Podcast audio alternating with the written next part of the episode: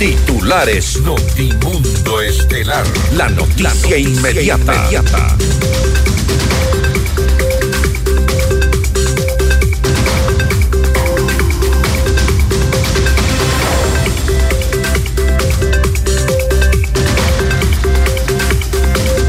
El presidente Daniel Novoa envió las 11 preguntas de la consulta popular a la Corte Constitucional.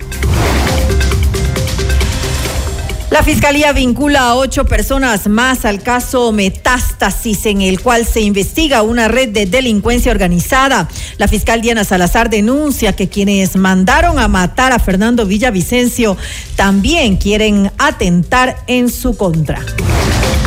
El gobierno inicia el año con 90 millones de dólares en la caja fiscal. El ministro de Economía, Juan Carlos Vega, dice que se evalúa eliminar subsidios. La asambleísta y vocal del Consejo de Administración Legislativa, Alexandra Castillo, solicitó a la Corporación Nacional de Telecomunicaciones, CNT, un reporte de los sueldos de las entidades públicas. El presidente Daniel Novoa dispuso la eliminación de la Secretaría de Seguridad Pública y del Estado para salvaguardar la eficiencia en el uso de los recursos públicos. La Asamblea Nacional trata en primer debate el proyecto de ley orgánica de competitividad energética enviada por el presidente Daniel Novoa. La policía confirma que el primero de enero se registraron 50 muertes violentas en todo el país, la mayoría en Durán. En la información internacional, más de 100 personas fallecieron y 141 resultaron heridas tras una fuerte explosión en Irán, a la que las autoridades calificaron como un ataque terrorista. El expresidente de Estados Unidos, Donald Trump, pidió a la Corte Suprema anular el fallo del Estado de Colorado que lo retira de la boleta electoral. El gobierno de México anunció que encontró con vida a los 31 migrantes que fueron secuestrados en el estado de Tamaulipas. Con el auspicio de... Cámara de Comercio de Quito, 116 años contigo. Hospital Metropolitano, tu vida es importante para mí. Programa de información apto para todo público. FM Mundo 98.1 presenta Notimundo Estelar. Noticias, entrevistas, análisis e información inmediata. Notimundo, la mejor forma de terminar la jornada bien informado. Conducción, Fausto Yepes y María del Carmen Álvarez. Dirección de Noticias, María Fernanda Zavala. Dirección General, Cristian del Alcázar Ponce. Notimundo Estelar. Desde los estudios más modernos del país. Y atención, la fiscal general del Estado habría identificado quién estaría detrás de un posible atentado en su contra. Se trataría de una persona vinculada al mismo grupo delincuencial que asesinó a Fernando Villavicencio. Más adelante les contamos detalles sobre esta información. Amigos de FM Mundo, la radio y las noticias, bienvenidos a Notimundo Estelar. Soy Fausto Yepes y junto a María Carmen Álvarez les contamos lo más destacado de las últimas horas en las noticias. María Carmen, buenas tardes. Muy buenas tardes, Fausto y amigos, como siempre, gracias por acompañarnos en este espacio informativo. Revisemos enseguida nuestra agenda de entrevistas para hoy. Conversaremos con el abogado José Chalco, él es constitucionalista. Las 11 preguntas de la consulta popular son viables, lo vamos a revisar enseguida. Estaremos también en contacto con María Mercedes Erz, asambleísta por Construye, para hablar sobre el primer debate de la ley de competitividad energética. Y con el economista Daniel Egarda, exministro de Producción, el TLC Ecuador-China, ¿cuál es la importancia de este acuerdo comercial? Lo revisaremos en esta entrevista. Y para nuestra audiencia en Cuenca, recuerden que Notimundo es retransmitido por Radio Antena 190.5 FM. Y pueden seguir el detalle de las noticias y por supuesto nuestras entrevistas exclusivas en redes sociales y en todas nuestras plataformas. En X estamos como arroba Notimundo S, en Facebook como Notimundo, en YouTube como FM Mundo Live. Somos FM Mundo 98.1, la radio de las noticias. Bienvenidos. Le mantenemos al día. Ahora, las noticias.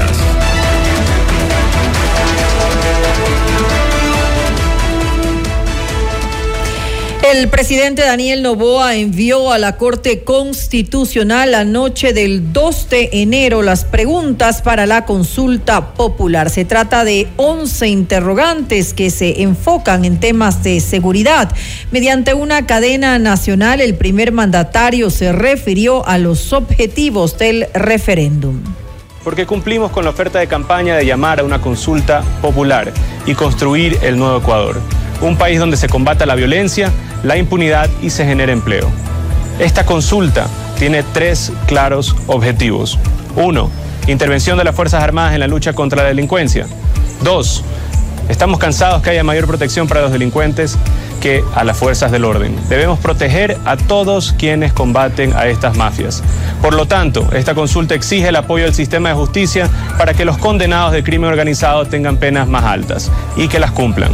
Tres, esta consulta tiene también el objetivo de promover el empleo a través de nuevas contrataciones y nuevas actividades económicas. Es posible combatir a la delincuencia, tener un sistema de justicia que responda con penas más duras y firmes y sobre todo crear nuevos empleos para el Ecuador.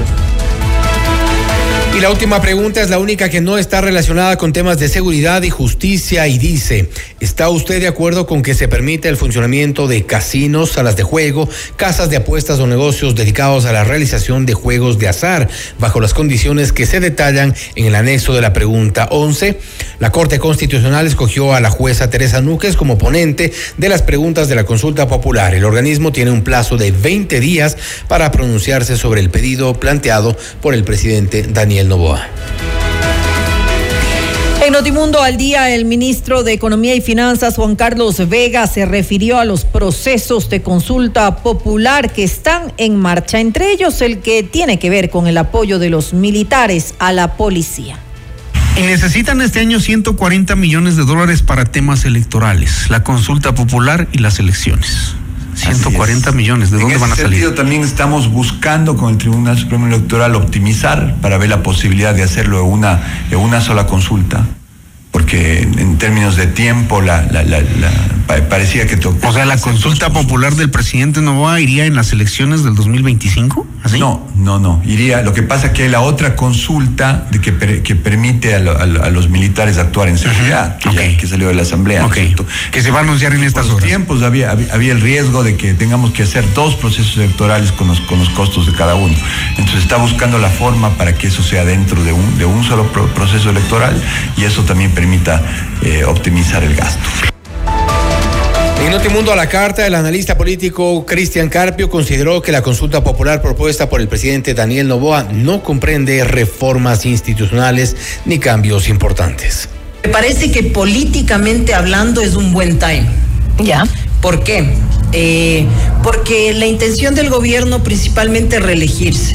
Para reelegirse ya han pasado estos tres meses de luna de miel usted bien lo mencionaba, estos procesos de gobernabilidad que ha logrado con la Asamblea Nacional. Pero efectivamente eh, ya la ciudadanía demanda temas específicos en seguridad. Hay muchos cuestionamientos del plan Fénix y esta es la primera respuesta política que el gobierno le envía.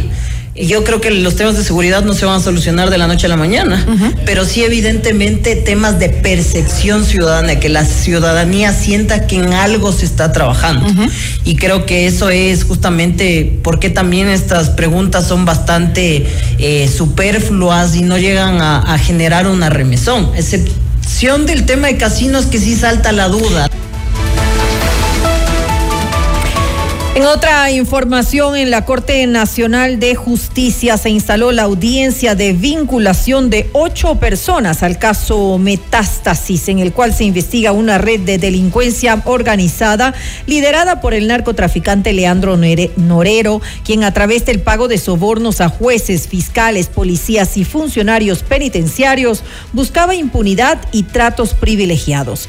Entre los vinculados están Cristian Romero, abogado de Norero, Carlos Carlos Zambrano, juez de la Corte Provincial de Manabí, Daniel Salcedo, sentenciado por corrupción hospitalaria, Fernando García, cabo segundo de la policía, Víctor Alcíbar, fiscal de Santo Domingo, Fabián Camposano, supuesto socio de Norero, Javier Jordán, prófugo de la justicia y supuesto socio de Norero, y Jairo Vargas, con un rol desconocido.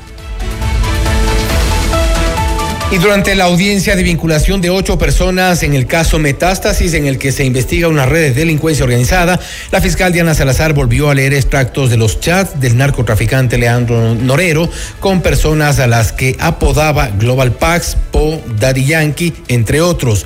Además, Salazar denunció que el mismo grupo delincuencial que asesinó a Fernando Villavicencio ha sido contratado para atentar contra ella y su familia. Acusó a Fabricio Colón Pico, conocido delincuente quiteño y quien ha sido asociado a la banda delictiva Los Lobos de estar detrás de un plan para matarla. al fundamentar el pedido de captura y prisión preventiva de Javier Jordán, la fiscal Salazar aseguró que el implicado instigaba a Leandro Norero para atentar contra la vida de ciertas personas y silenciar a periodistas. Asimismo, habría utilizado a la Asamblea Nacional a través de un partido político de mayoría y del legislador Ronnie Aliaga para apartar a los funcionarios públicos que les eran incómodos. Es necesario en ese escenario sigue hasta hoy, solo ha cambiado los actores, dijo Salazar ante la Corte Nacional de Justicia en esta audiencia de vinculación.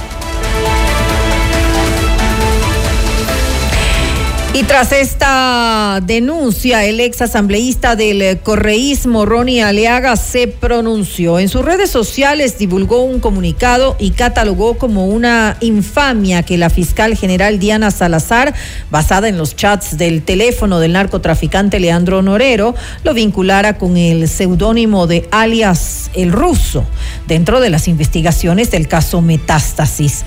A su juicio, la fiscal actúa sin presentar evidencia alguna que respalde la afirmación de que es el ruso.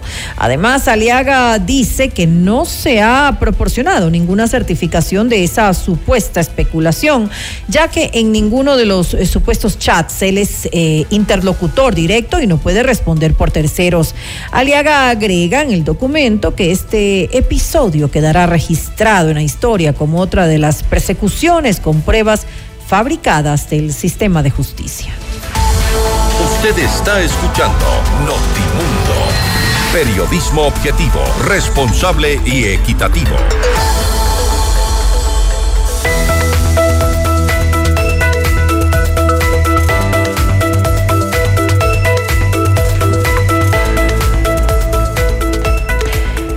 Garantizar el apoyo de las Fuerzas Armadas en la lucha contra la delincuencia, aumentar las eh, penas a los condenados por crimen organizado y promover el empleo son los objetivos de las 11 preguntas de la consulta popular planteada por el presidente Daniel Novoa.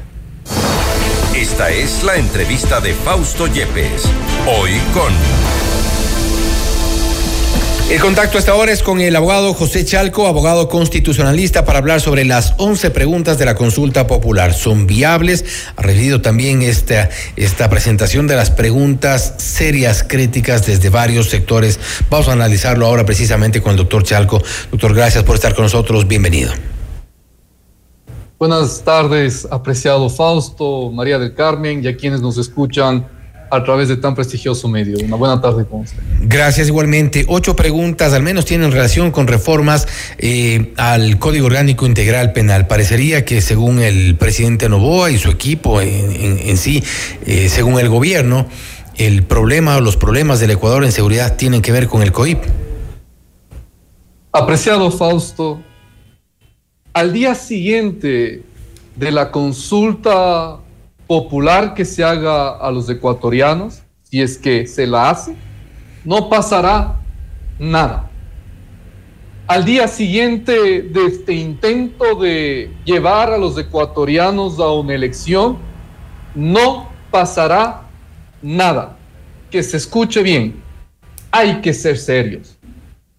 Esto que hemos visto los ecuatorianos después de una especie de caja de Pandora, una especie de secretismo sobre cuáles eran las preguntas, eh, esta suerte de no difundirla oportunamente, lo único que tiene son errores profundos desde la técnica constitucional.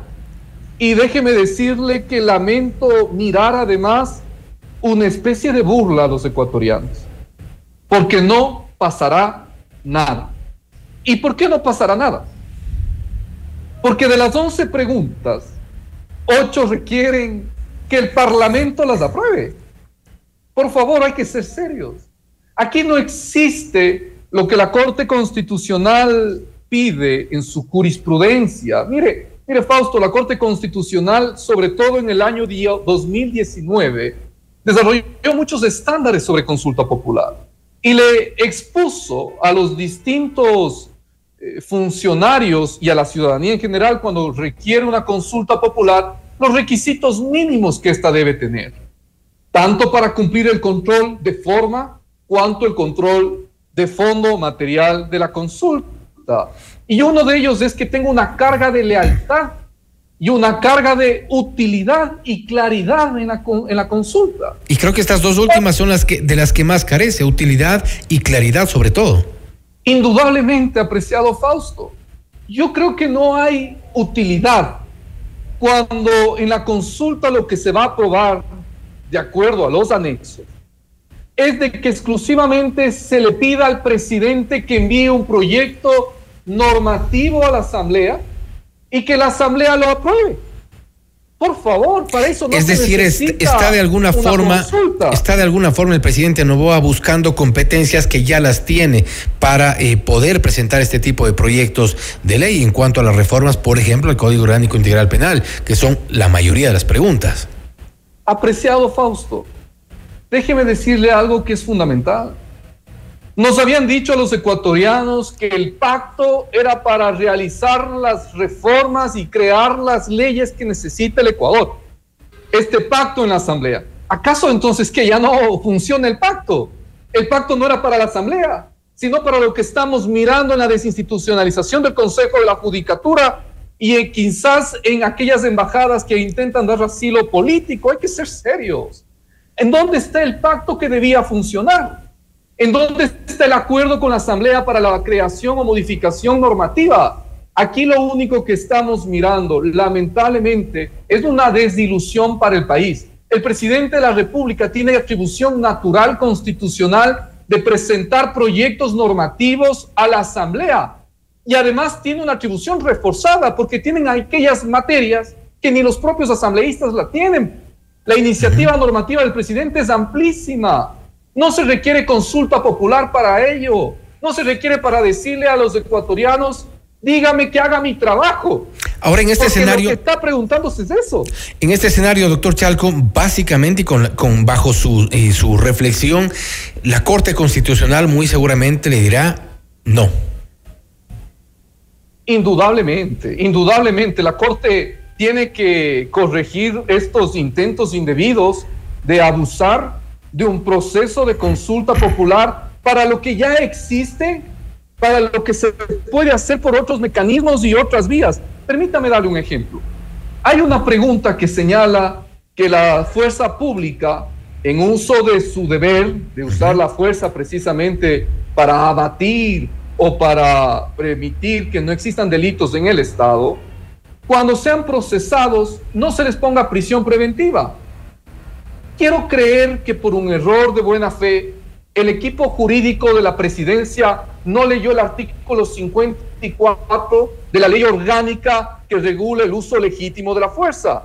En el artículo 54 de la ley que ya existe, de la ley que ya existe, se dice expresamente que la fuerza pública, cuando sea investigada por su tarea, por su actividad de uso precisamente de la fuerza pública, no se le pondrá prisión preventiva y se le pondrá medidas sustitutivas. Ya existe. El artículo 54 de la ley lo dice. ¿Cómo podemos poner a los ecuatorianos en esta consulta que cuesta dinero al país y en donde las cuestiones urgentes no están? No está, por ejemplo, el Consejo de la Judicatura con todo lo que estamos mirando. No está mecanismo alguno para solucionar los problemas estructurales e institucionales del país, para las urgencias laborales del país, para las modalidades contractuales que se requieren. No existe aquello. Y Solamente cuestiones de reforma al COI que no hay que caer en un populismo penal plebiscitario, sino en hacer las cosas que le corresponden. El presidente no puede consultar a la población quiere que yo haga mi tarea. Ya tiene que hacer su tarea constitucional. Y un poco también en esa línea, un poco, un poco también en esa línea, doctor Chalco, por ejemplo, la pregunta número uno. Vamos a dar lectura a la pregunta uno. Dice, ¿está usted de acuerdo con que las Fuerzas Armadas inicien acciones para prevenir y erradicar la actividad de organizaciones criminales transnacionales que operan dentro y fuera del territorio nacional conforme el anexo de la pregunta uno? Esto es o sea, y, creo que es un poco la reflexión que a la, a la, y la conclusión a la que han llegado varios eh, juristas y quienes han, han emitido sus criterios respecto de la, de la consulta, de estas preguntas. básicamente está insistiendo en, en, temas que no solo son de competencia del Ejecutivo, también son de competencia de la fuerza pública. Es decir, no sé si es que hubo juristas realmente que elaboraron este tipo de preguntas. Fausto, esto es aún más vergonzoso. La pregunta 1 y la pregunta 2 ya fue aprobada en reforma parcial de la Asamblea Nacional. Permítame contextualizar, es que esto es importante decirle al país, no hay que mentirle al país, hay que ser serio. La Corte Constitucional, en su decisión 422 RC, slash 22, ya se pronunció sobre la reforma parcial al artículo 158 de la Constitución. Permítame explicar. La Corte Constitucional dijo que las Fuerzas Armadas pueden complementar a la Policía Nacional. ¿Qué es de eso lo que dice la pregunta 2 al final del día? Es eso, es el trabajo complementario de las Fuerzas Armadas con la Policía Nacional. Lo cual y la Corte Constitucional, en la decisión que he señalado, señaló, estableció que se realice una reforma parcial a través de la Asamblea Nacional. La Asamblea Nacional ya la aprobó y estamos en el momento procesal en el cual hay que preguntarle a la población por referéndum la modificación del 158 de la Constitución. Es decir, lo que está en la pregunta 1 y 2 que ahora se envía ya está resuelto. Ya está en reforma parcial y solamente hay que preguntarle un referéndum a la gente aquello pero no estas dos preguntas que nada tienen que ver. Vea, Fausto, yo creo que lamentablemente aquí no existe ni efecto útil, no existe ni principio de lealtad, ni principio de claridad en la propuesta de la consulta. y esos son elementos suficientes para que la Corte Constitucional no dé paso, porque no podemos burlarnos de un mecanismo de participación que ilusiona a la gente. Hay que ser serios, ilusiona a la gente, pero no podemos ilusionar con engaños. Pero bueno, nos ilusionaron antes de presentar las preguntas. Yo creo que una vez que eh, se ha dado lectura a las 11 preguntas planteadas por el presidente Novoa, cualquier persona que no conozca incluso de derecho, que tenga la capacidad de leer, se dará cuenta que hay, eh, hay cosas eh, realmente que son aparentemente lógicas y que no deberían ser consultadas. Por ejemplo, y me refiero a la pregunta 8 Asumo yo que eh, era en el contexto o es en el contexto de la crisis de la función judicial, porque dice, está, eh, vamos a dar lectura a la pregunta 8, ¿está usted de acuerdo con que se evalúe a los servidores y los servidores de, eh, y servidoras y servidores de la función judicial, incluyendo una auditoría a sus declaraciones patrimoniales conforme al anexo de la página de la pregunta 8? Que se evalúe a los eh, funcionarios de la función judicial, incluyendo la auditoría de sus declaraciones patrimoniales. Es algo que ya hace la Contraloría, es algo que hace o debería hacer el Consejo de la Judicatura. Ah, oiga, mi querido Fausto, eso está en el artículo 170 de la Constitución. Hay que leer la Constitución, insisto, espero que sea un error de buena fe del equipo jurídico. Cuando se lee el artículo 170 de la Constitución, en su segundo inciso, expresamente se señala que se reconoce y garantiza la carrera judicial y se garantizará la profesionalización mediante la formación continua y la evaluación periódica de las servidoras y servidores judiciales como condición indispensable para la permanencia en la carrera. Eso está en el artículo 170, yo me lo sé de memoria.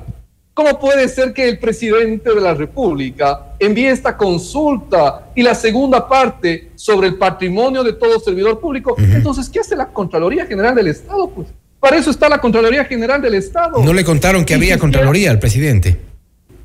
Vea usted, entonces, que no hay que ser populistas. No, no hay que ser populistas. Este país ya ha sufrido mucho del populismo. No hay que encontrar estas nuevas fórmulas populistas plebiscitarias. Y hay que ser serios al país. El país tiene otras urgencias, otras urgencias institucionales, sí, fundamentales. La reestructuración de, del Consejo de la Judicatura. Y hubiera sido interesante ver algo transitorio, un consejo que permite una reorganización inmediata. Podría haber sido interesante reformas en materia laboral, urgentes para el país. Podría haber sido interesante mirar todos aquellos intentos sustanciales para la institucionalidad. Pero ha dicho, ha dicho el presidente Novoa que una de las, eh, uno de los propósitos de esta consulta es crear empleo y asumo yo, eh, esto ya es por simple deducción, que pretenden crear empleo con eh, el regreso de los casinos y, y juegos de azar. Bueno, así lo dicen que los casinos generan empleo, 250 mil plazas de empleo generan los casinos. Yo no sé si en el momento que vive el Ecuador, en donde hay lamentablemente un narcotráfico, en donde hay una lógica de blanqueamiento o lavado de activos, los casinos sean y los juegos de azar sean bienvenidos. No este serán quizá mejor abono para ese tipo de actividades.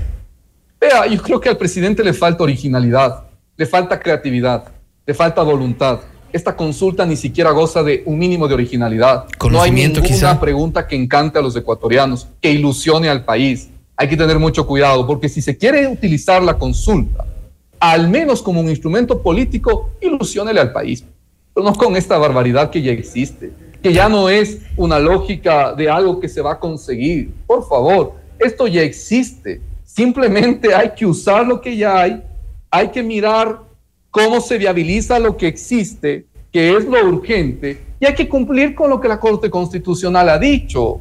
No podemos nosotros darnos de lujo de interrumpir la tarea de la Corte Constitucional, de interrumpir la tarea del Consejo Electoral, de gastarnos millones de dólares. En esto yo creo que la Corte Constitucional tiene que ser seria. Y déjeme decirle algo más que a mí me preocupa. Todas las propuestas con sus anexos señalan que se hará se mandará el proyecto de reforma. Pero no vemos el proyecto de reforma, no vemos el texto normativo. Y esto no es correcto, porque imagínese usted que apruebe la consulta, que la votación de la población sea mayoritaria, se apruebe. ¿Cuál va a ser el texto que se envía a la Asamblea? No conocemos. La Asamblea, ¿cómo lo va a tratar? ¿Cómo lo va a debatir? ¿Va a aprobarlo? Tienen todos la obligación de levantar las manos porque dice la consulta. Cuidado, no es así. Por eso existe una norma, apreciado Fausto, en el artículo 195 del Código de la Democracia, en su tercer inciso, que expresamente señala que el presidente puede enviar proyectos normativos legales a una consulta. Sí puede, pero cuando le haya negado la asamblea previamente, porque lo que quiere el espíritu del Código de la Democracia es que no nos hagan esta burla. Pues que nos manden al menos el texto normativo, que al, menos se y al menos, un poco. Y al menos de momento estamos en luna de miel en la Asamblea, entonces entenderíamos que eso sí sería posible para el presidente. Bueno, esto lo único que confirma es de que el pacto no es para la Asamblea, ¿no? Porque nos decían que la Asamblea tenía el pacto para lograr que las leyes se aprueben, que las leyes se reformen. Hoy se confirma que el pacto no es para eso impunidad, amnistías, entre otras. Doctor Chalco, nuevamente le agradecemos por haber estado con nosotros. Igual estaremos dando eh, lectura, análisis y seguimiento a lo que ocurre alrededor de estas 11 preguntas de momento y por ser leves, genéricas que ha presentado el presidente Nova. Apreciado Fausto, para mí es un honor siempre estar con uno de los periodistas más importantes del país como es usted. A usted muchas gracias. Gracias, doctor Chalco. Ha sido el abogado José Chalco, abogado constitucionalista, hablando sobre las 11 preguntas de la consulta popular enviadas por el presidente Daniel Novoa. En términos generales, se trata de una consulta con preguntas genéricas, eh, con poco contenido, poco creativas, además, eh, más con temas de forma que de fondo una burla, dicho, para los ecuatorianos presentar este tipo de preguntas. Preguntas que han sido también criticadas desde otros sectores. Esto es Notimundo Estelar, siempre bien informados. Inmediato, inmediato, inmediato. En FM Mundo esta es una noticia de última hora. Y presten mucha atención a esta noticia de última hora durante la audiencia de vinculación de ocho personas al caso Metástasis, en el cual se investiga una red de delincuencia organizada. La fiscal general del Estado, Diana Salazar, solicitó que se dicte prisión preventiva para eh, los eh, procesados contra Javier Jordán, prófugo de la justicia, y supuesto socio de Leandro Norero, y también para Daniel Salcedo, sentenciado por corrupción hospitalaria. La fiscal Diana Salazar solicitó que pida a la Interpol que emita las boletas de difusión roja para que ellos sean localizados y capturados en el extranjero. Esta es una noticia de último momento objetividad y credibilidad. Notimundo Estelar. Con María del Carmen Álvarez y Fausto Yepes. Regresa enseguida. Somos tu mundo. mundo. Mira nuestros mejores contenidos. Suscríbete gratis a nuestro canal de YouTube FM Mundo Live. Somos FM Mundo. Comunicación 360. Inicio de publicidad porque tu lucha es la nuestra. Llegó el PEDSCAM con inteligencia artificial al Hospital Metropolitano. Gracias a su innovadora tecnología, imágenes exactas e informes confiables, tomaremos las mejores decisiones para un tratamiento óptimo del cáncer, de manera precisa, confortable y con menor exposición a la radiación. Llámanos al 1-800-H-METRO o ingresen en hospitalmetropolitano.org. PEDSCAM del Hospital Metropolitano. Tu vida es importante para mí. En un mundo competitivo, lleva tu marca a otro nivel con FM Mundo. Promociona tus productos y servicios con nosotros. Publicidad 360 en radio y todas nuestras plataformas a tu medida y con resultados. Contáctanos a ventas arroba fmmundo.com 099 003 8000. Hacemos comunicación a otro nivel. Somos FM Mundo. Somos tu mundo. FM Mundo. Somos FM Mundo. Comunicación 360. Fin de publicidad. Continuamos en Notimundo Estelar con María del Carmen Álvarez y Fausto Yepes. Y ahora, en Notimundo, nos enlazamos con CNN en Español Radio. Las, noticias, más, importantes de lo que sucede en el mundo. Y enseguida vamos con lo más destacado de la información internacional con nuestra cadena aliada CNN en español.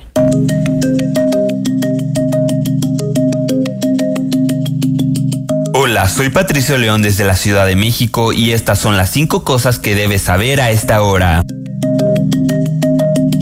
Este miércoles, las fuerzas de defensa de Israel informaron que un rehén israelí retenido en Gaza murió el mes pasado durante un intento fallido de rescate por parte del ejército israelí. El ejército notificó a la familia de Sahar Baruch, de 25 años, que su hijo murió el 8 de diciembre durante un intento de rescate por fuerzas de una unidad especial, según un comunicado de la CFDI. Las CFDI agregaron que aún no han determinado la causa de la muerte de Baruch y que Israel desconoce si el fallecimiento se debió a la acción de Hamas o de soldados israelíes. El 8 de diciembre, el ala militar de Hamas, las brigadas Qassam, difundieron un video del cuerpo sin vida de Baruch. El video incluía imágenes de las supuestas secuelas de la operación y una declaración de Baruch filmada, al parecer, unas semanas antes. En las imágenes no se aclara las circunstancias de la muerte de Baruch.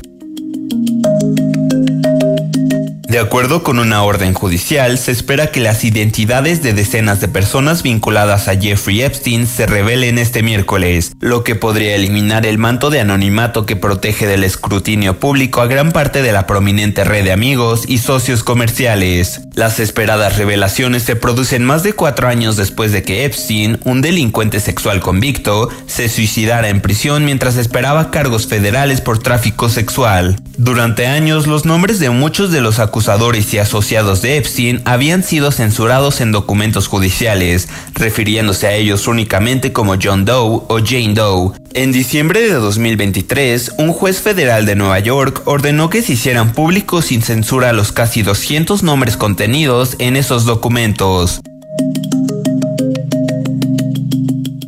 Según los medios de comunicación de la ciudad iraní de Kerman, al menos 103 personas murieron este miércoles y 141 resultaron heridas en la ciudad después de dos explosiones cerca de la tumba del comandante militar Qasem Soleimani, en lo que las autoridades definieron como un ataque terrorista. La primera explosión se produjo a unos 700 metros de la tumba de Soleimani y la segunda a un kilómetro de distancia mientras unos peregrinos visitaban el lugar. Videos publicados en medios estatales iraníes mostraron a multitudes de personas corriendo de la zona después de la explosión. Soleimani dirigía las fuerzas Quds de los cuerpos de la Guardia Revolucionaria, una unidad de élite que se encarga de las operaciones de Irán en el extranjero y que Estados Unidos considera una organización terrorista extranjera. Hasta ahora ningún grupo ha reclamado la autoría de los atentados.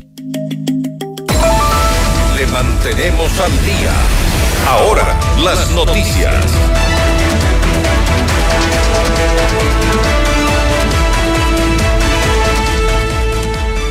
La Asamblea Nacional trató en primer debate la ley de competitividad energética en materia económica enviada por el presidente Daniel Novoa. Luego de las intervenciones de 36 asambleístas, el Pleno clausuró la sesión. La legisladora del oficialismo, Valentina Centeno, defendió la propuesta y dijo que esta busca optimizar el manejo de los recursos públicos asociados al sector eléctrico.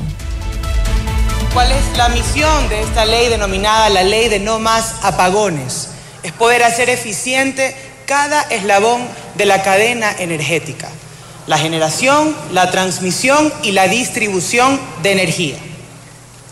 En pleno siglo XXI no podemos tolerar más pérdidas por la falta de energía eléctrica en los más de 124 mil hogares ecuatorianos que no tienen acceso a energía eléctrica y en las distintas residencias, comercios e industrias que siguen sufriendo de estos cortes o apagones de luz, que nos generan desempleo, deterioro en la calidad de vida de los ecuatorianos, subdesarrollo y consecuencias directas en la economía de nuestros pequeños, medianos y grandes productores y comerciantes.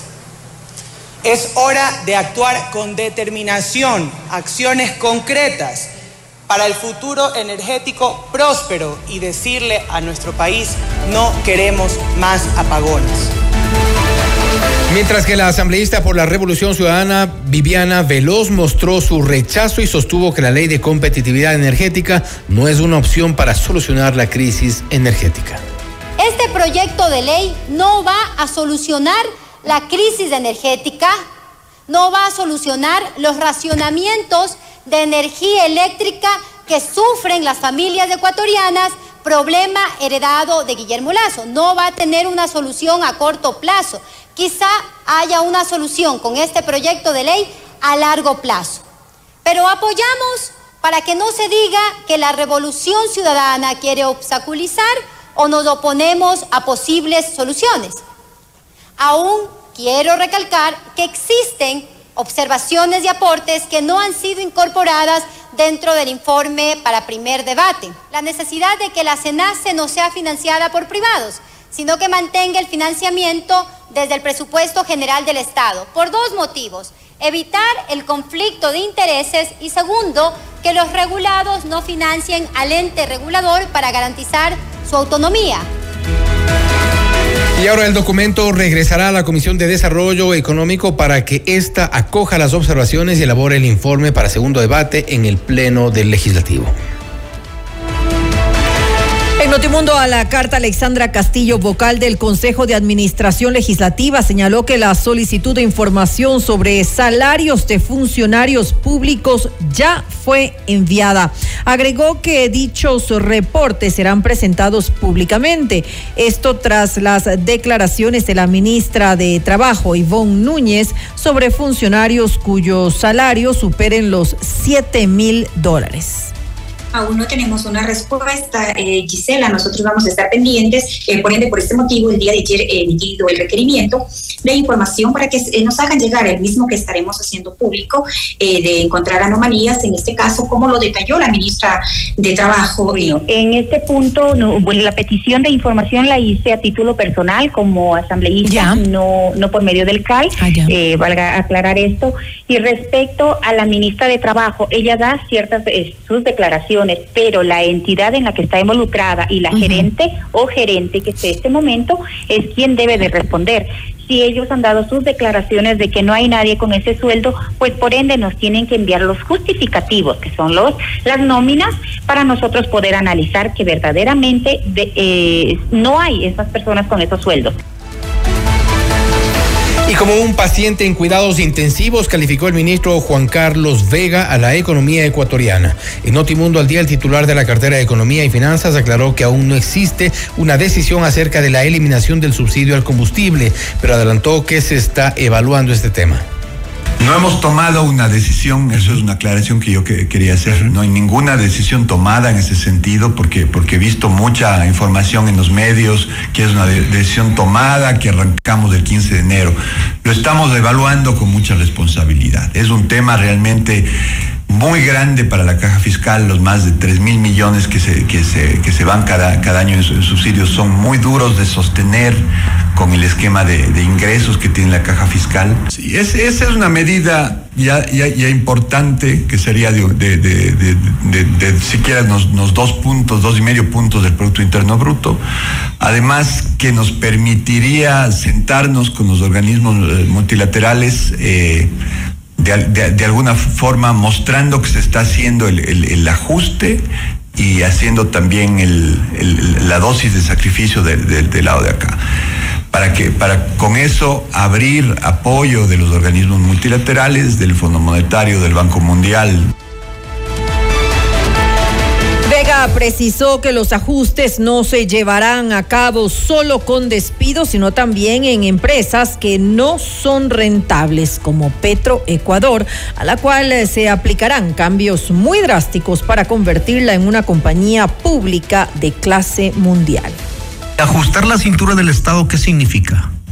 O sea, que creemos que, que, puede significar unos, unos mil millones al año de, ahorro haciendo, por despidos. No, no, no, no, necesariamente todo en despidos. Hay empresas, empresas públicas ineficientes que pierden dinero, que podrían o, desaparecer si es que no, tienen un, fin específico o finalmente hacerse más eficientes. Comenzando por la gran empresa pública que tiene el gobierno, que es Petroecuador.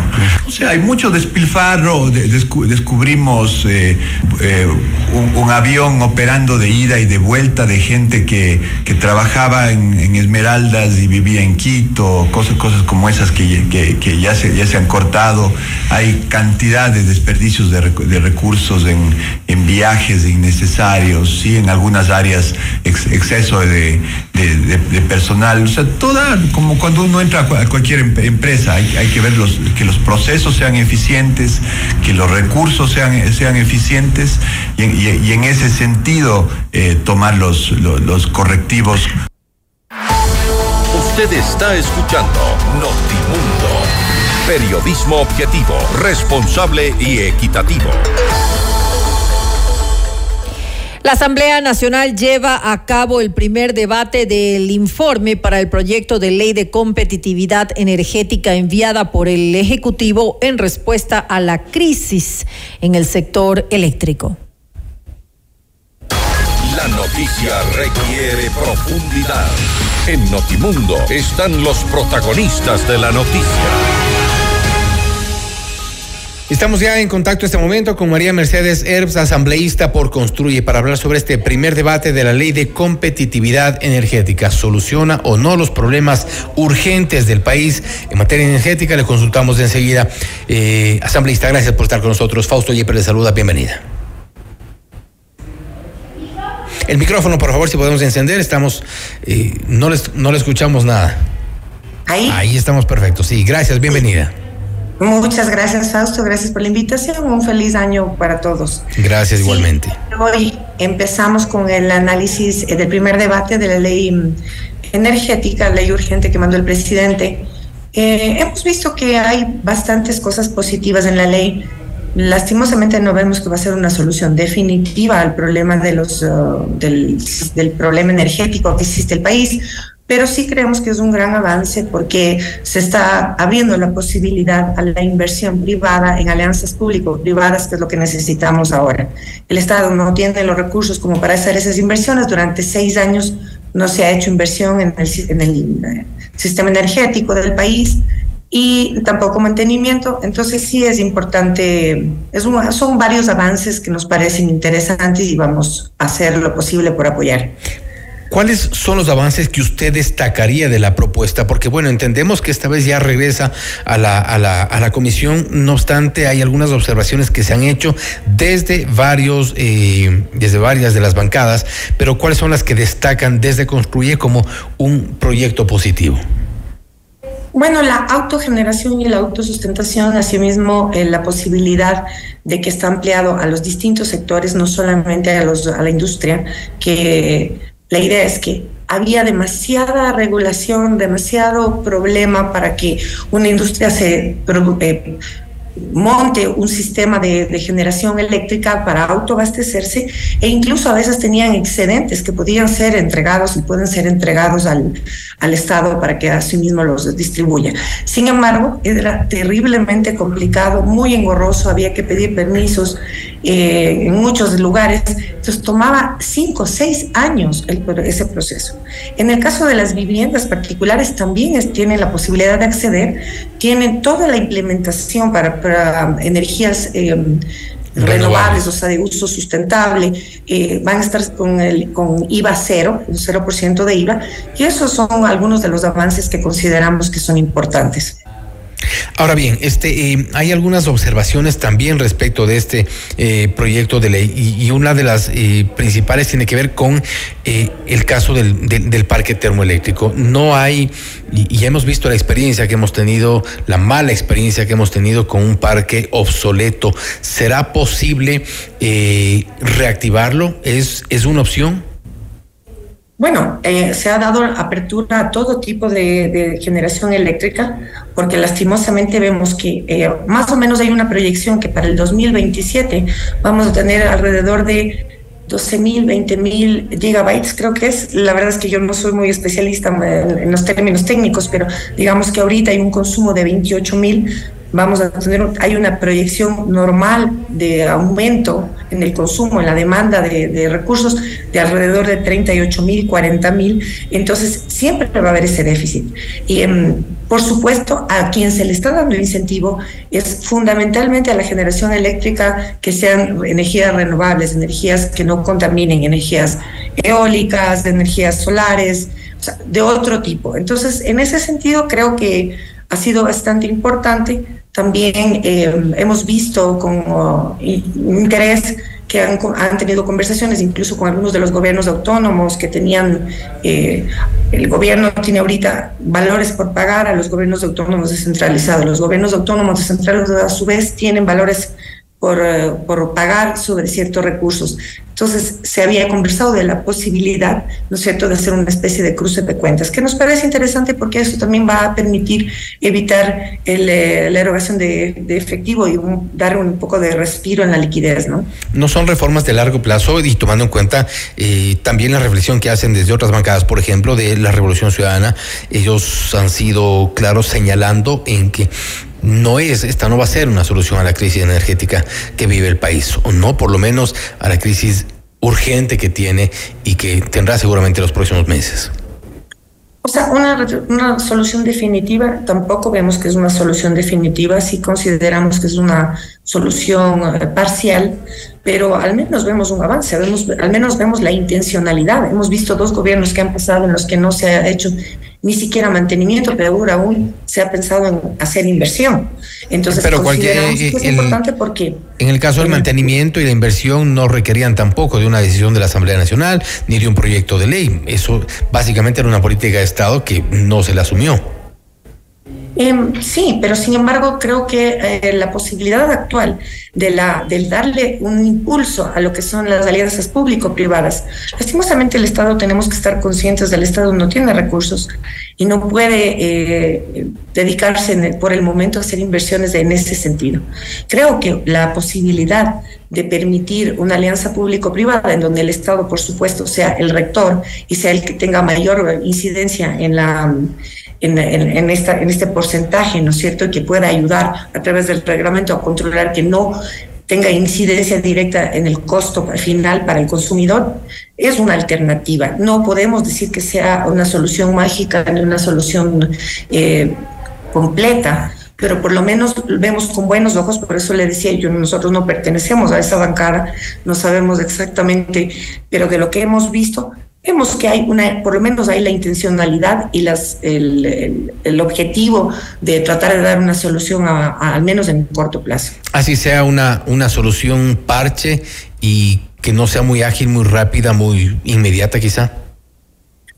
Bueno, eh, hay algunas que yo creo que se pueden poner a funcionar de manera más rápida que otras y eh, siempre ha habido la intencionalidad y hay algunos proyectos que han estado represados y que justamente no ha habido la decisión política de impulsarlos.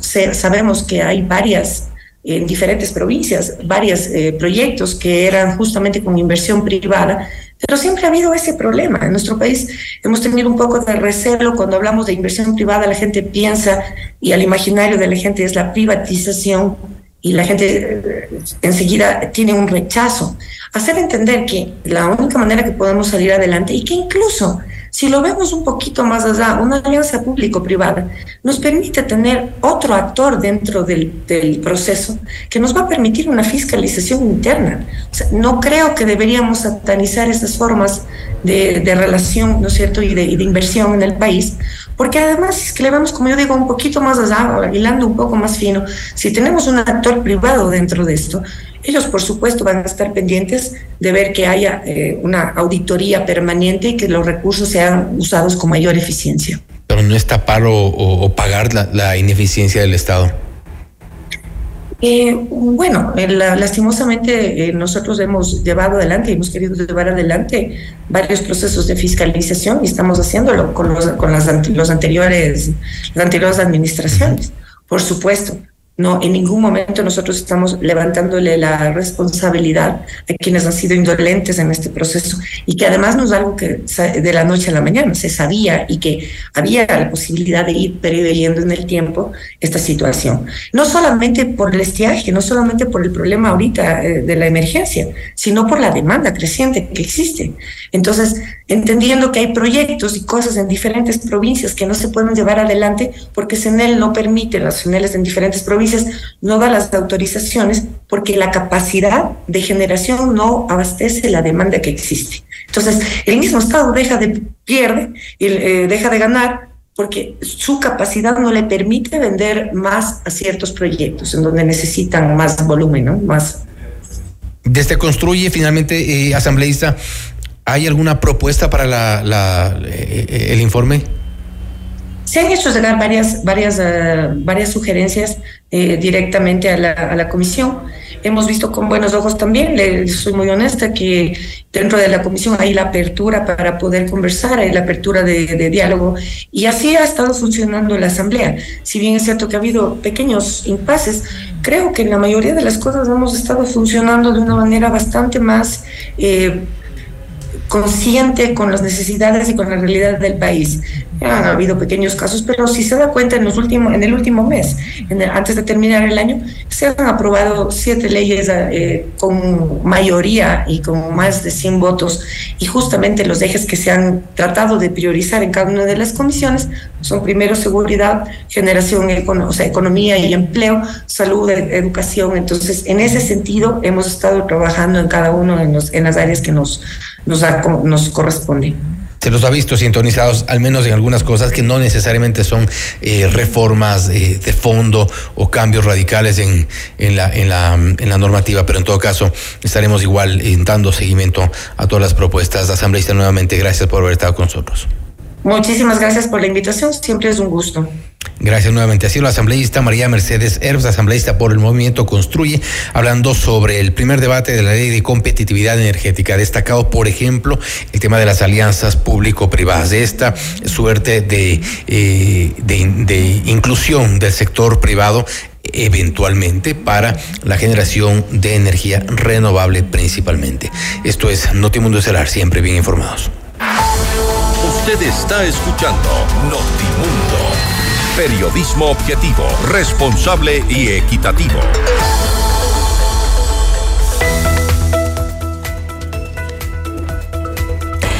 En Moda del Jardín este año podrías ganar un Nissan X-Trail Power y llevarte además 10 mil dólares en efectivo, como nunca antes en Mall El Jardín. Hospital Metropolitano es el único hospital privado en Ecuador con cirugía robótica Da Vinci. Para casos de alta complejidad y cirugía bariátrica, consulta ya con tu médico especialista. Hospital Metropolitano. Somos FM Mundo Comunicación 360, buena música información y la mejor programación 24/7. Síguenos y quédate con FM Mundo. Sigue el detalle de las noticias y nuestras entrevistas, por supuesto, en redes sociales y en todas nuestras plataformas. En X estamos como arroba Notimundo S, en Facebook como Notimundo, en YouTube como FM Mundo Live. Somos FM Mundo 98.1, la radio de las noticias. Volvemos. Objetividad y credibilidad. Notimundo Estelar. Con María del Carmen Álvarez y Fausto Yepes. Regresa enseguida. Somos tu mundo. FM Mundo.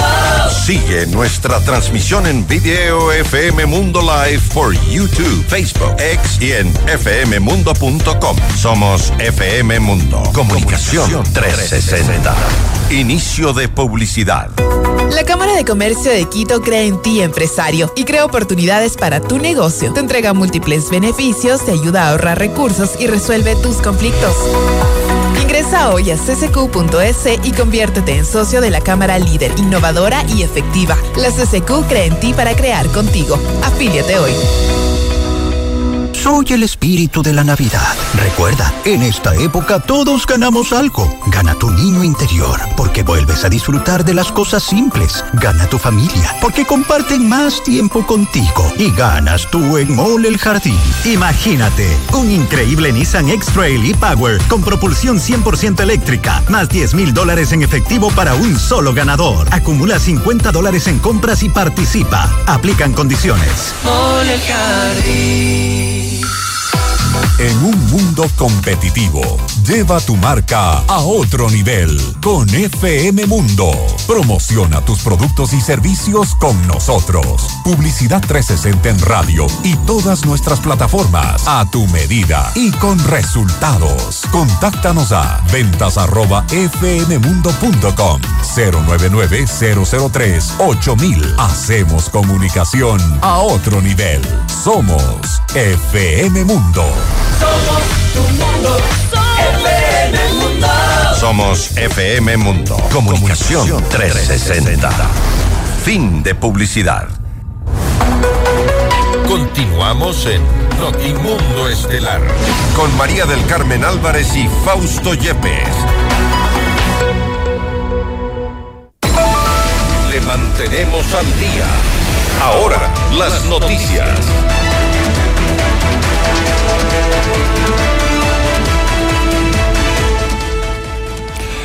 De que el viceministro de Gobierno Esteban Torres anunciara que se analizan recortes en el sector público, el presidente del Consejo Directivo del IES, Eduardo Peña, informó su intención de optimizar el talento humano como parte de una estrategia para combatir la corrupción.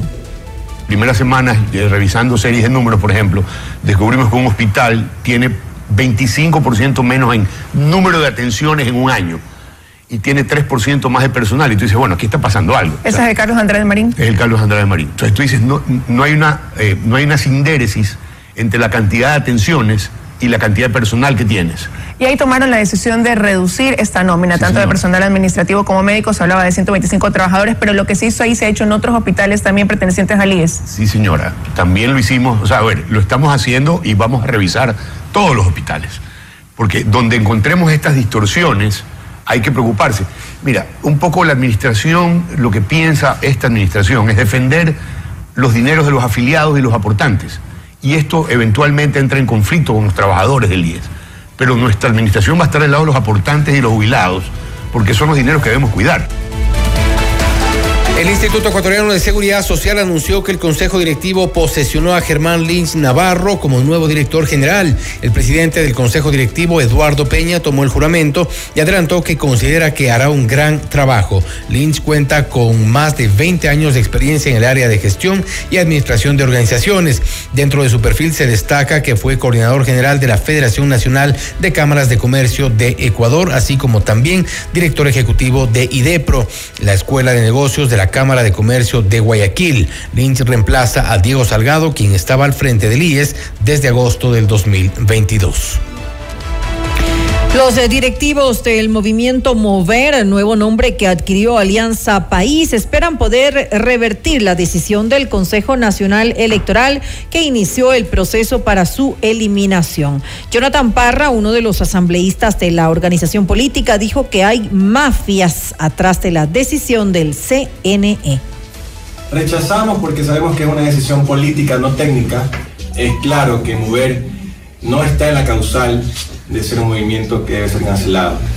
Esta decisión netamente responde a dos grupos de poder que están detrás de esta decisión y que son los que están presionando para que eliminen a un movimiento como Mover, que es un movimiento de gente honesta que puede mostrar sus cuentas bancarias y que qué casualidad que en este movimiento, donde sí hay gente decente en la política, que no aparecemos en los chats de narcos ni de delincuentes, como hemos visto en la mayoría de políticos de todas las tendencias.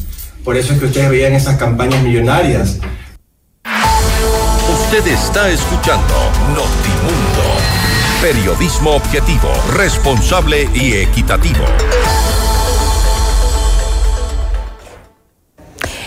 El 4 de enero culmina el plazo para que la Comisión de Relaciones Internacionales termine el informe que pasará al Pleno de la Asamblea para que se apruebe o no el acuerdo comercial firmado con China en el gobierno de Guillermo Lazo. Vamos más allá de la noticia. Notimundo Estelar en FM Mundo con María del Carmen Álvarez. Y hasta ahora nos acompaña el economista Daniel Legarda, exministro de Producción. Eh, economista Legarda, muy buenas noches y gracias por acompañarnos. Le saluda María del Carmen Álvarez. María del Carmen, Fausto, muy buenas noches. Muchas gracias por la invitación. Eh, que sea un año lleno de bendiciones. Un cordial saludo a través de ustedes a todos los oyentes también. Gracias, igual para usted. Que tenga un muy buen eh, 2024. Economista Legarda, los acuerdos eh, comerciales son definitivamente eh, necesarios para los países para, pues, en mejores, eh, en mejores condiciones poder acceder a los mercados internacionales y ser competitivos, algo que nos falta lastimosamente en nuestro país, sobre todo cuando revisamos las relaciones comerciales que tienen nuestros países vecinos. Ahora se analiza, como lo dije hace un momento, en la Asamblea Nacional el TLC con China. Usted estuvo en el legislativo justamente para exponer los beneficios que podría tener eh, Ecuador con este TLC, con este acuerdo comercial. ¿Qué se puede destacar? Gracias nuevamente, María del Carmen. Creo que es muy importante que la ciudadanía conozca que los beneficios de este acuerdo comercial que está ya cerca de poder ser ratificado y que esperamos la Asamblea Nacional esté a la altura de lo que demanda el país para poder ratificar un acuerdo comercial que fue negociado en el gobierno anterior con el liderazgo del expresidente Guillermo Lazo, con un equipo técnico de primera que ha sido base fundamental para la, negociación, que es un equipo que continúa, es un, es un activo del eh, país, no de un gobierno en particular, pero la herramienta sí que es necesaria para el país. El particular caso de China es una economía, la segunda economía del mundo, es el mercado de consumo que apunta a ser el más grande del mundo, es ya nuestro principal destino para las exportaciones no petroleras, pero además tiene un potencial muy grande de poder generar eh, nuevos productos de exportación y el crecimiento de los ah, actuales y de eso convertirse en una fuente de crecimiento y de eh, empleo para eh, el país, para los sectores productivos de nuestro país. Eh, sería el primer acuerdo comercial que Ecuador va a tener con un país en Asia, eh, que también es muy importante, pues Asia hace 10 años no representaba a China, no representaba lo que hoy representa, tanto en la economía mundial como en la relación bilateral, pero se ha hecho muy importante esa relación eh, y solo, solo se apunta a un mayor crecimiento y mayor importancia cada vez más. Justamente para revisar esa importancia de cómo ha ido creciendo la relación eh, comercial entre eh, Ecuador y China, tenemos tal vez algunos datos aproximados de lo que fue para este 2023 las, las exportaciones hacia el gigante asiático en comparación tal vez con el año anterior con el 2022 para revisar un poco el crecimiento que se, que se ha podido registrar? Claro que sí, María del Carmen, aunque las cifras del 2023 todavía son estimadas porque no están completas el año, mm. sin embargo, ah, se notaba un crecimiento más o menos hasta el mes de eh, octubre, que eran las fechas que se estaban manejando, un crecimiento de alrededor del 7%. Era un crecimiento menor al que se registró el año anterior, que fue de doble dígito, más del 15%, eh, porque hay una afectación, por ejemplo, en los precios de camarón, eso afecta a su vez los ingresos. Pero, sin, eh, pero de todas maneras registra un crecimiento en la cifra de exportaciones. El comercio bilateral supera ya los 10.500 eh, millones de dólares. En el año 2023 seguramente superará los 11 mil millones de dólares. Las exportaciones el año 2022 sumaron alrededor de 5 mil millones de dólares. En el 2023 será un poquito más de, de eso. Eh, y como yo mencionaba, se volvió ya China nuestro principal mercado de destino de las exportaciones no petroleras, pero como mencionaba también con un espacio de crecimiento todavía muy grande. De hecho, la estimación que se eh, había realizado en ese entonces del ministerio es que el potencial de crecimiento de las exportaciones, solamente las no petroleras, María del Carmen, en ese mercado en el mediano y largo plazo son de 3 mil millones de dólares adicionales. ¿Por qué? Porque no está, todavía no tenemos un acceso completo a ese mercado, todavía pagamos aranceles, enfrentamos una resistencia y una competencia en condiciones. No estamos en buenas condiciones, así es. Y además, y además no tenemos todavía una presencia de más productos que tienen un potencial en China y en otros mercados. De nuevos productos. Nuevos productos, como por ejemplo el año anterior, 2023, se logró abrir la exportación de pitahayas, con logro del gobierno del expresidente Guillermo Lazo, de la administración también, eh, y que queda como un legado para el sector productivo. Pero hay otros productos que van a requerir también de todo el soporte de la institucionalidad pública para poder abrir el mercado el día de mañana. Por ejemplo, el sector lácteo. Lejos de ser un sector que tiene, y eso le comentaba yo a varios asambleístas el día de ayer en la comisión, porque mucho se ha hablado de las sensibilidades de los productos, cuidado a los pequeños productores agrícolas y demás. Yo decía, el sector agrícola, lejos de ser una amenaza en este, en este acuerdo comercial, es una oportunidad enorme. ¿Por qué? Porque China, eh, su mayor producción está centrada en el sector manufacturero. Eh, y en cambio es uno de los mayores importadores de alimentos en el mundo. Eh, y tanto frescos como procesados. Y el sector lácteo, por ejemplo, es el principal importador de productos lácteos en el mundo. Entonces, para nosotros eso, por ejemplo, es una oportunidad. Hoy tenemos un problema con el sector lácteo, la leche se bota muchas veces, hay un problema de mercado, eh, siempre se anda discutiendo sobre el precio mínimo, pero el real problema es no hay suficiente mercado para toda la leche que se produce. El día de mañana, con la herramienta que se ha dejado negociada y que insistimos, la Asamblea tiene que ratificarlo. Esto puede ser una solución para un problema importante de desarrollo, sobre todo en la ruralidad de nuestro país, particularmente en este caso en el ejemplo del sector lácteo, en la ruralidad de la Sierra Centro. Pero sí hay otros ejemplos también con proteínas, carne de cerdo, de pollo, por ejemplo, y otros productos en donde hay un gran potencial de poder entrar en ese mercado en algunos años. Ahora, ¿qué tan importante también es em, este, este acuerdo comercial para, eh, para el ingreso de, em, de materias primas con, con, un arancel de 0%, por ejemplo? Eso, eso es em, significativo o sería significativo para reducir los costos para la misma producción eh, de nuestro país. Es decir, a, a nosotros también nos conviene eh, esto por, el tema del, ingreso de materias primas. Exactamente, María del Carmen, es muy importante ese comentario y unas cifras para poder ilustrar esto, porque nuevamente eh, escuché a muchos asambleístas que decían nos van a inundar de productos chinos, pero hay que poner estas cifras en contexto, por un momento dejar de lado la política y sembrar los datos técnicos, ¿no? Yo les dije, yo soy un técnico cuando fui a la comisión, yo no soy un, eh, un político y les voy a dar todos los datos. Del total de importaciones que cada año realizamos desde China, el 77%, María del Carmen, eso quiere decir casi 8 dólares de cada 10 que importamos desde China cada año corresponden a materias primas, bienes de capital eh, y algunos uh, combustibles. Esos son productos como, por ejemplo, la maquinaria que sirve para empacar uh, los productos que se elaboran aquí de alimentos. Eso es, por ejemplo, el yeso que se elabora para la industria de eh, minerales no metálicos. O, por ejemplo, el transporte, el camión que se importa desde China como uno de los orígenes. Eh, también la tecnología, igual, de igual forma. Entonces, claro, hay muchos de esos productos que ya tienen arancel cero, pero otros que no. Eh, por ejemplo, algunos aparatos como máquinas de, de coser, del mismo sector de tecnología, de las mismas materias primas que tienen 5 o 10% de arancel.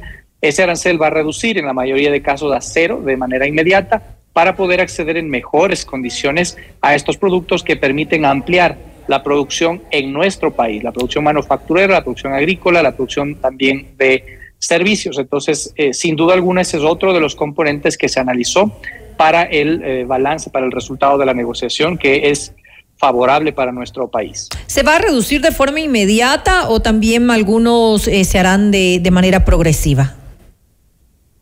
María Carmen, yo ayer en la comisión les hice una comparación de la negociación que en su momento se firmó con la Unión Europea. En el año 2016 eh, se cerró esa negociación y se firmó el acuerdo. El entonces expresidente Rafael Correa y les dije, la asamblea de ese entonces ratificó abrumadoramente ese acuerdo. Y lo comparé el resultado de la negociación de ese entonces del año 2016 con el resultado de la negociación de China. Y para sorpresa de muchos asambleístas, porque es fácil decir criterios políticos, pero cuando se ponen los datos de frente, que es lo importante, lo técnico, el resultado de la negociación de China permite más flexibilidades, más mm. tiempo de desgrabación y más exclusiones que el acuerdo con la Unión Europea.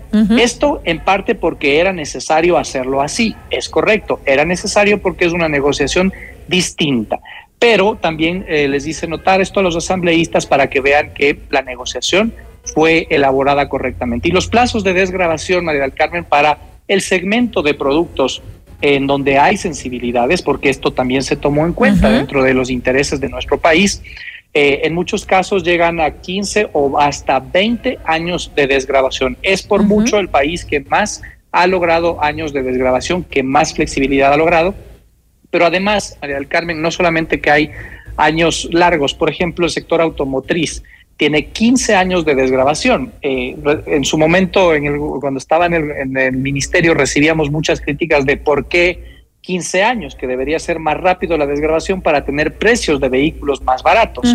Pues bueno, fue tomado en cuenta también el criterio de la industria eh, de ensamblaje en el país para tener un periodo de tiempo en el que permita ajustarse un poco más. Es decir, hay una eh, tabla. esa competencia. Hay una tabla en la que progresivamente en esos 15 años eh, se va se van bajando justamente estos estos valores.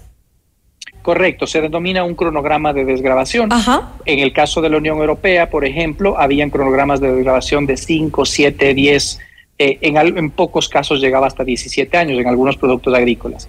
En la negociación con China eh, se negociaron plazos de 15, 17 y hasta 20 años y, y, una cantidad mayor de productos en comparación con la Unión Europea están en esos plazos. He dado el ejemplo de vehículos, pero allí hay otros productos eh, también que tienen algún nivel de sensibilidad, por ejemplo, en el sector de plástico. Pero además, María del Carmen, yo mencionaba que se habían tomado en cuenta las sensibilidades. Todas las negociaciones, absolutamente todas, tienen los sectores que se denominan ganadores o los intereses ofensivos. Ahí está nuestro camarón, nuestro banano, nuestras flores, cacao, etcétera. Pero también hay los sectores determinados como sensibles, aquellos sectores que necesitan una consideración especial en una negociación en particular. En el caso de China, los sectores que necesitaban una consideración adicional estaban sobre todo en el sector de manufactura. Hablamos de la industria textil, de la industria de cerámica, de la línea blanca, del calzado, de los plásticos, eh, también entre otros que se han tomado en cuenta, la del acero también, por ejemplo, la de aluminio. La mayoría de productos de estas industrias están excluidos del acuerdo comercial. ¿Qué quiere decir esto, María del Carmen? Que poniendo el ejemplo del sector textil, que también eh, recalqué en la comisión, porque lamentablemente algunos asambleístas, tal vez por no conocer el detalle de la negociación, no quiero pensar que fue por mala fe, estaban dando el ejemplo de que la industria textil va a quebrar. Y los mismos representantes de la industria textil en la participación en la comisión mencionaron que se sienten cómodos con la negociación que se realizó. ¿Por qué? Porque la gran mayoría de los productos sensibles que tienen estas industrias, por ejemplo, las confecciones, una camisa de vestir que se, que se fabrican en muchos espacios en el Ecuador, está excluida del acuerdo. ¿Qué quiere decir esto, María del Carmen? Decía yo, el día de hoy, sin acuerdo comercial con China, una camisa proveniente de ese país, de China, paga más o menos un 40% de arancel.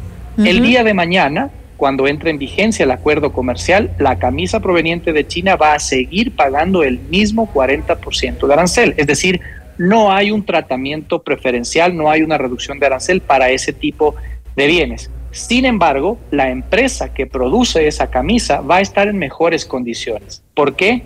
Porque le estamos bajando el arancel para la aguja de coser, para la máquina, para los filamentos sintéticos que no se producen en el Ecuador, y una serie de otros insumos que sirven para la producción nacional. Es decir, estamos abaratando los costos de producción y estamos manteniendo su protección frente a las importaciones de Asia. Y eso sucede, como he mencionado, no solo con textiles o el ejemplo de la camisa que he puesto, sino también con el calzado, eh, con los neumáticos, con varias autopartes, con varios productos del sector plástico, con la cerámica, con la línea blanca que se produce aquí, acero, aluminio, entre otros productos. Son un total de 826 productos que están con esa consideración y ese es un espacio amplio y suficiente para tener en cuenta esas sensibilidades y que permita, por lo tanto, al país avanzar con este balance al que me he referido que contempla todos los intereses de nuestro país. Para salvaguardar la producción ecuatoriana, obviamente.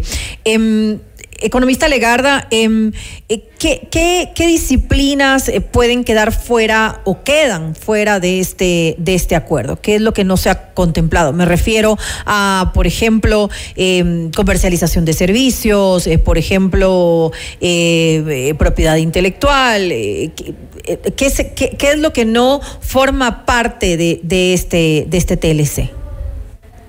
Gracias, María del Carmen. Esta parte también es muy importante porque ha habido mucha sensibilidad respecto a procesos de compras públicas, por ejemplo, mm. con empresas provenientes de China o también en la participación sobre la licitación de eventuales servicios. Es por eso que al menos en esta primera fase de negociación no se incluyeron el capítulo de servicios, compras públicas, ni tampoco el capítulo sobre solución de controversias inversionista-Estado.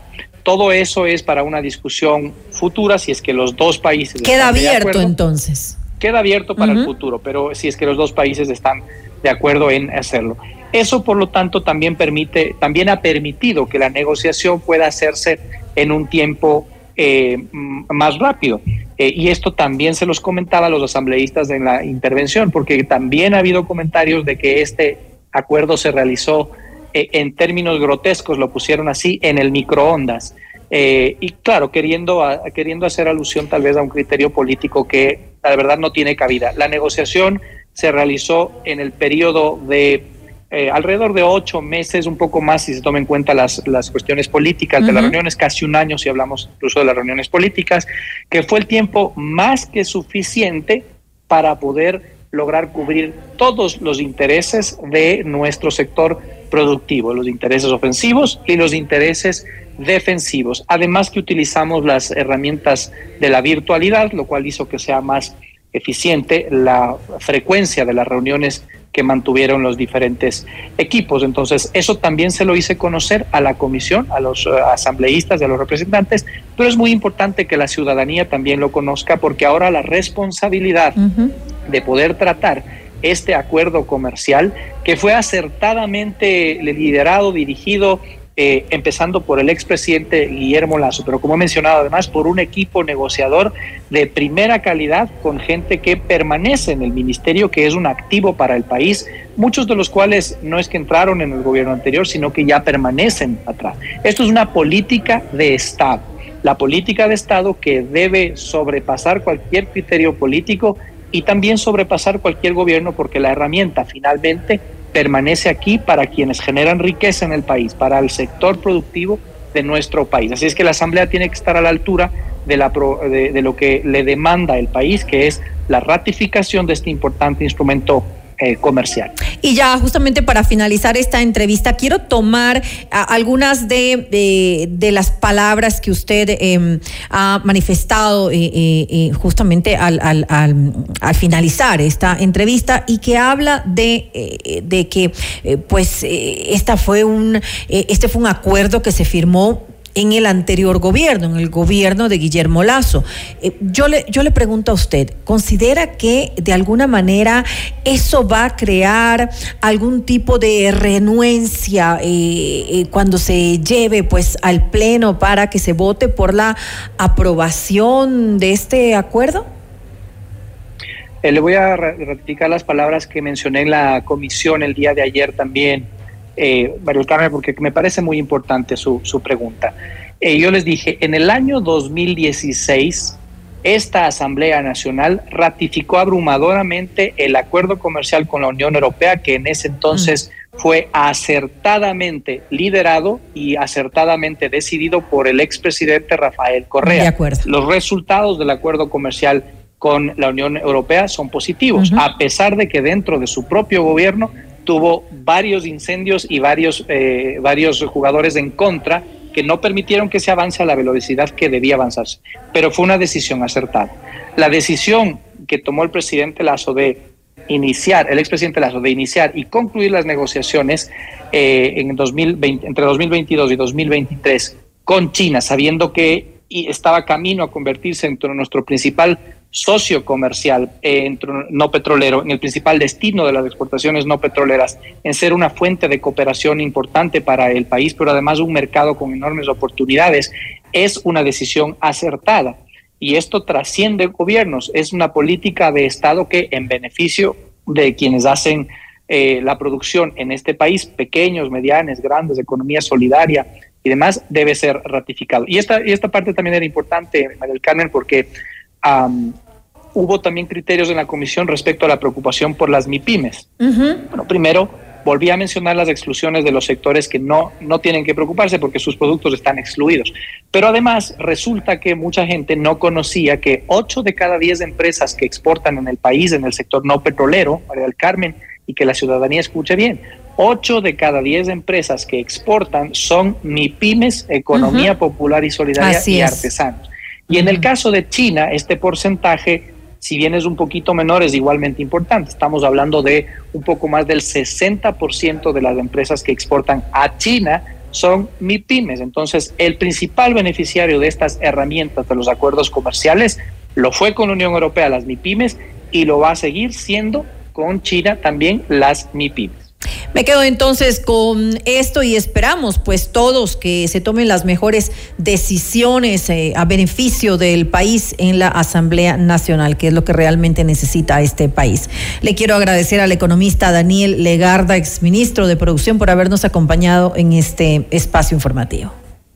Gracias, doctor María del Carmen. Un cordial saludo a toda la audiencia. Una buena noche. Usted está escuchando Notimundo. Periodismo objetivo, responsable y equitativo.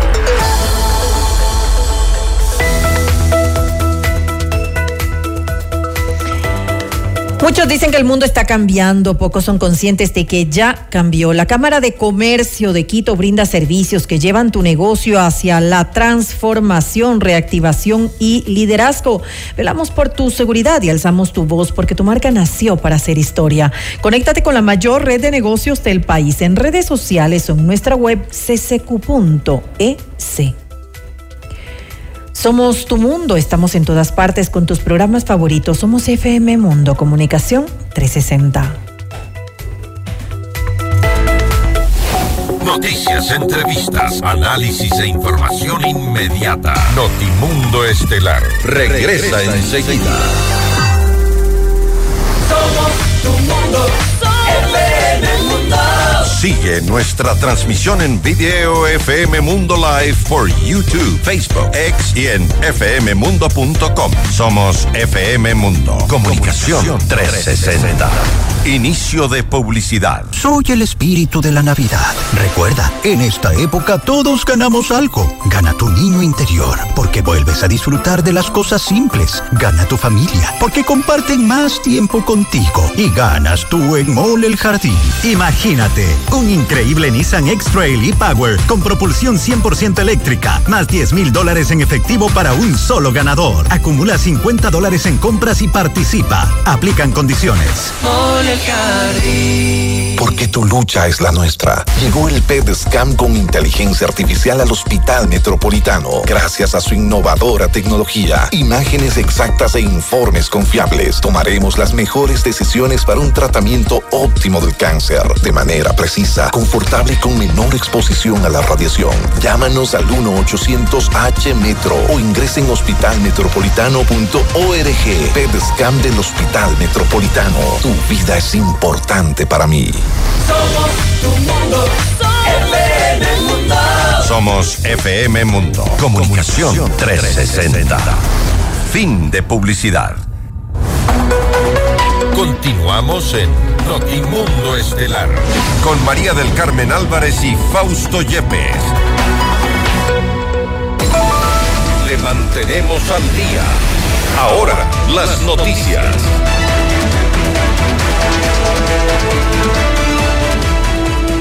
El presidente Daniel Novoa anunció la eliminación de la Secretaría Nacional de Seguridad Pública y del Estado. Mediante un comunicado, el mandatario indicó que esta decisión se tomó con el objetivo de salvaguardar la eficiencia en el uso de recursos públicos, ya que la entidad nunca alcanzó los resultados que el país necesitaba. Novoa señaló que la medida permitirá dirigir estratégicamente los recursos hacia el fortalecimiento de las eh, fuerzas del orden y de todas las instituciones que ya están encargadas de velar por la seguridad eh, ciudadana y nacional. El presidente Daniel Novoa designó oficialmente a Michelle Sensi Contuji como nuevo director general del Centro de Inteligencia Estratégica. CIES, él habría sido uno de los principales financistas de la campaña. Sensi Contuji, además, es un empresario y pertenece al círculo cercano del primer mandatario. Es el único accionista y gerente general de las empresas Senco y Sensi Studio, ubicadas en Guayaquil. Reemplazará a Fausto Cobo, quien asumió ese cargo en septiembre del 2021. En otra información, el director general de Seguridad Ciudadana y Orden Público de la Policía Nacional, Freddy Goyes, se refirió al aumento de muertes violentas en este inicio de año. Dijo que la institución ya investiga los hechos que se registraron en su mayoría en Durán. Ante el primero, nosotros tuvimos aproximadamente 50 hechos violentos. 50 eh, personas que fallecieron, en la cual en este momento se está investigando porque cada uno tiene un caso diferente. Y la DINASED es la que obviamente le da eh, la situación de que si fue muerte violenta o fue algún otro alguna otra situación. La Policía Nacional eh, y también con Fuerzas Armadas nos activamos porque durante el día, durante el primero se dieron varios eventos. Eh, lo que hicimos es priorizar los distritos de mayor conflictividad que tenemos en el país. En realidad son 18 distritos, pero obviamente los de mayor eh, conflictividad son los siete que usted acaba de mencionar. dentro de esos están en la ciudad, le voy a nombrar Esmeraldas, Manta, Quevedo, Durán, Nueva Prosperina y el Distrito Sur. Además, informó el número de operativos que se ejecutaron dentro del plan de seguridad Diciembre Seguro. Detalló que 457 personas fueron detenidas por diferentes delitos solo en este mes de diciembre. Uno de los resultados que tenemos como eh, plan Diciembre Seguro, que como ustedes saben también venimos desarrollando y que tenemos resultados a nivel nacional, eh, se han realizado 60 mil eh, 60.873 operativos. Eh, como productividad tenemos 658 armas de fuego, 832 armas blancas, 3.214 motos retenidas, 700 motos recuperadas, 625 vehículos recuperados, 1.310 vehículos retenidos, 457 detenidos y 13.964 municiones incautadas. Esto es lo que se ha hecho a nivel nacional en cada uno de los distritos eh, como Policía Nacional y también en colaboración y coordinación con Fuerzas Armadas. La prefecta de Cotopaxi, Lourdes Estiván, denunció haber detectado cuatro casos en los que el combustible destinado a la maquinaria del gobierno provincial ha sido desviado hacia viviendas de propiedad privada. De hoy en adelante, pido a las juntas parroquiales, pido a los dirigentes de las organizaciones, si no hay responsable ciudadano en los sectores a donde va la maquinaria, voy a proceder a suspender la maquinaria hasta que se asome un responsable. Porque aquí todos se contagiaron. Los sobrestantes se contagiaron. Los ayudantes se contagiaron. Los principales de la máquina están corrompidos. ¿A quién confío? Se supone que el sobrestante es la persona que me va a decir, doctora, este día sobró 15 galones en este frente. Este día no trabajó tal máquina, aquí tenemos 20 de este día. En un solo punto, en el mes de diciembre. Ellos pensaron que me estoy durmiendo en este tema. En el mes de diciembre puse una persona que cuide en uno de los frentes. ¿Saben cuánto sobró en dos jornadas? 300 galones de combustible se sobró. Increíble lo que ocurre en Cotopaxi. Habría que ver qué ocurre en el resto de las provincias también, en las prefecturas y en algunas y con algunas autoridades locales. Vamos con más información. El presidente Daniel Novoa entregó 150 casas gratuitas como parte del plan habitacional Arenillas. En el acto el mandatario detalló el monto invertido y además se refirió a la ley de competitividad energética, haciendo un llamado a los asambleístas a respaldarla para que no hayan más apagones en el país. La inauguración de estas 150 viviendas en las que se invirtieron 3.5 millones de dólares es una muestra de lo que se viene con más agilidad y con más eficiencia. Este año trabajaremos sin descanso para asegurar que los hogares accedan a una vivienda adecuada y reacondicionar a las viviendas recuperables. Esto les permitirá a las familias vivir con dignidad en el Nuevo Ecuador y ningún rincón del país será olvidado. Para seguir construyendo el nuevo Ecuador, ahora la legislatura tiene el compromiso de respaldar el proyecto de ley orgánica de competitividad energética, la ley no más apagones, para que no tengamos más apagones, para que no haya, para que los locales puedan funcionar, para que no se le dañe las cosas en la refrigeradora, para que puedan tener pues funcionalidad y estabilidad energética, tenemos que pasar esa ley. Tienen que presionar también a sus asambleístas de sus provincias y los asambleístas nacionales para que voten a favor de las leyes que les dan un beneficio directo a cada uno de los ecuatorianos. Los acontecimientos más importantes en el mundo se los contamos a continuación. El expresidente de Estados Unidos, Donald Trump, pidió formalmente a la Corte Suprema que revoque el fallo del máximo tribunal de Colorado que lo retiró de la boleta electoral del Estado para el 2024 en virtud de una cláusula de insurrección. La decisión que eliminó la que emitió la Corte Suprema de ese estado el mes pasado determinó que Trump no es constitucionalmente elegible para postularse en el 2024 debido a la prohibición de la enmienda 14 con respecto a que personas involucradas en insurrección ocupen cargos públicos, lo cual abarca su conducta del 6 de enero del 2021 durante el asalto al Capitolio. Y las labores de búsqueda y rescate tras el terremoto de magnitud 7.5 grados que sacudió la costa occidental de Japón siguen en marcha. En una rueda de prensa, el secretario del jefe del gabinete, Yoshimasa Hayashi detalló que hasta el momento 70 personas han sido rescatadas, pero que todavía se está contando con el número de desaparecidos. Hanako Montgomery de nuestra cadena aliada CNN en español nos cuenta los detalles. Ahora mismo estamos en la ciudad de Wajima, una de las zonas más afectadas en la prefectura de Ishikawa. Detrás mío hay una vista alarmante. Es un edificio de siete pisos que está completamente caído sobre su costado, pero las operaciones de rescate siguen siendo interrumpidas por estas potentes réplicas. El gobierno de Japón ha advertido que estas réplicas pueden seguir por el resto de la semana. En este momento, gran parte de la ciudad de Wajima se ve como este edificio detrás de mí.